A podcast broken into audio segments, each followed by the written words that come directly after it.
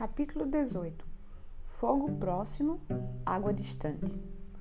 Dois países estavam em guerra.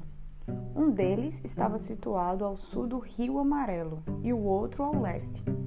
O rei do país do sul, preocupado em aliar-se com poderosos países do norte, rejeitava a oferta à ajuda dos países do oeste. Por ser uma pequena nação, os funcionários mais sábios se reuniram para aconselhar o rei a respeito da estratégia a seguir. E um funcionário disse: Imagine que, o que aconteceria se um de nossos cidadãos caísse no rio. Sabemos que os habitantes do país do norte são grandes nadadores, mas o pobre homem com certeza morreria nas águas do rio antes que pudesse chegar ao norte para socorrê-lo. Outro funcionário ainda acrescentou: O mesmo aconteceria se uma das nossas cidades se incendiasse. Se, em vez de utilizar a água do nosso rio, quiséssemos trazer água do mar, que está situada ao norte, a cidade viraria cinzas antes de derramar o primeiro balde de água, porque não se pode apagar fogo próximo com água distante. O conselheiro mais velho concluiu: Os países com que Sua Majestade está tentando se aliar são grandes e poderosos, mas estão muito longe para nos socorrer diante de um conflito.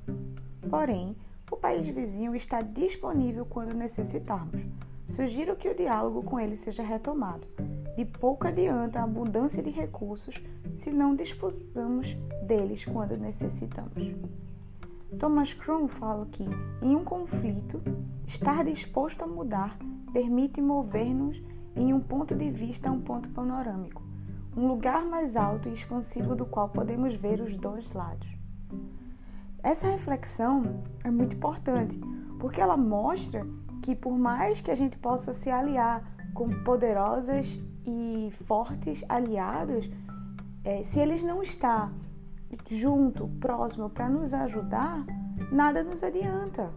O que a gente precisa, na verdade, a concepção ela traz, né, bem clara, é que a gente tem que se aliar com quem está próximo para que a gente possa ser ajudado e ajudar.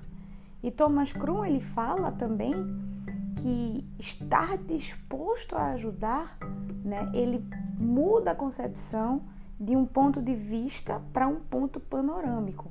Então, estar disposto e ter conexões que estão próximas é o que, bem dizer, o capítulo vem trazer é, nesse, nessa passagem.